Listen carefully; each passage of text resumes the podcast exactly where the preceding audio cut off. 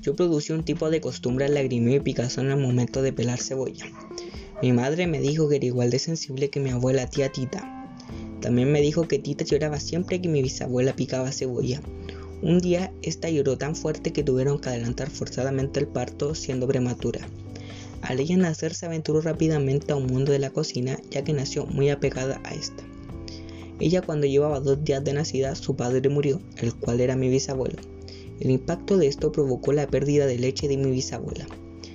En lo que Nacha se ofreció hacerse cargo de la alimentación de esta. Al Tita nacer en un ambiente de comida y todo lo que incluye se podría decir o confirmar que desarrolló un sexto sentido en lo que comida implicaba, ya que podía sentir cuando estaba lista la comida solo con olerla o saber cuando estaba listo el pan en el horno. Tita tenía una confusión al momento de comparar el placer que hay entre la cocina y la vida en general, ya que al nacer y criarse en un ambiente cerrado como la cocina, le sería difícil entender todo lo que hay al exterior de esto.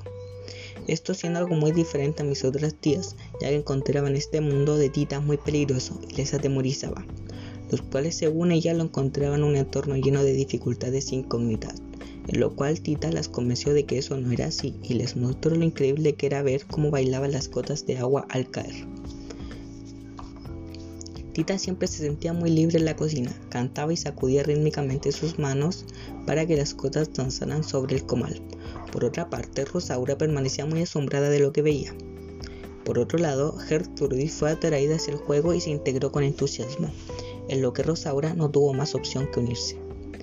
Esta no se mojó las manos de forma suficiente, y al Tita ver esto intentó ayudarla, en lo que Rosaura insistía que no, y entre tirones y tirones se soltaron y cayeron sobre el caliente comal.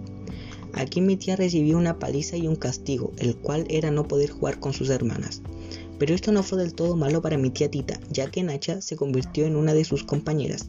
Ambas se dedicaron a inventar juegos para pasar el rato, pero esta siempre estando relacionada con la cocina. A Tita siempre le encantó gozar el olor que desprendían los alimentos al cocinarse.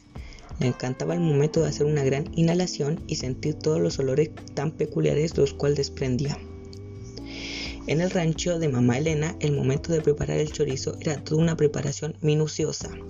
Siempre un día antes se ponían a pelar ajos, limpiar chiles y a moler especias.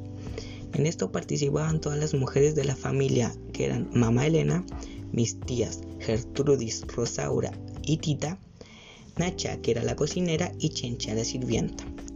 Todos en la tarde se sentaban en la mesa del comedor y entre conversaban y se divertían, el momento pasaba volando.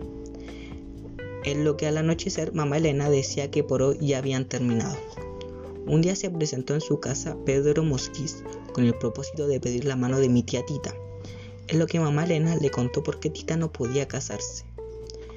Pero sin perder el tiempo, Malena puso a mis otras tía Rosaura en proposición, en lo que Chincha intentó distraer a mamá, Elena, para que esta propuesta no terminara en nada.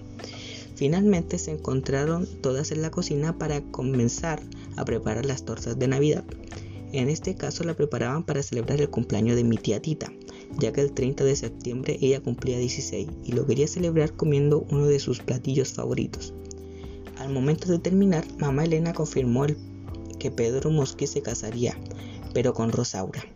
Al Tita escuchar esto sintió un frío que pasaba por todo su cuerpo, incluso siendo superior al momento de que Nacha le contase lo que hablaba Pedro con Pascual Mosquis, reprochándolo de por qué no luchó por el amor que sentía por Tita.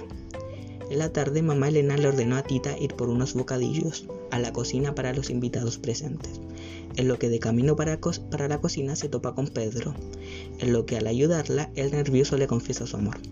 Está también sintiendo el mismo amor, pero tenía que negarlo porque él ya sería el novio de su hermana, por lo cual decidió renunciar a él.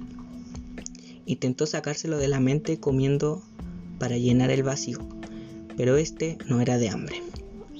También sintió un molesto frío que no la dejaba en paz. Se cubría con una pesada cobija y ropa de lana y el frío no desaparecía. Intentó con zapatos de estambre y otras dos cobijas y el resultado fue el mismo. Por último decidió utilizar el estambre en vez de botarlo o tirarlo. Lo empezó a tejer entre lágrimas y rabia hasta que lo terminó, pero el frío que sentía no se alivió.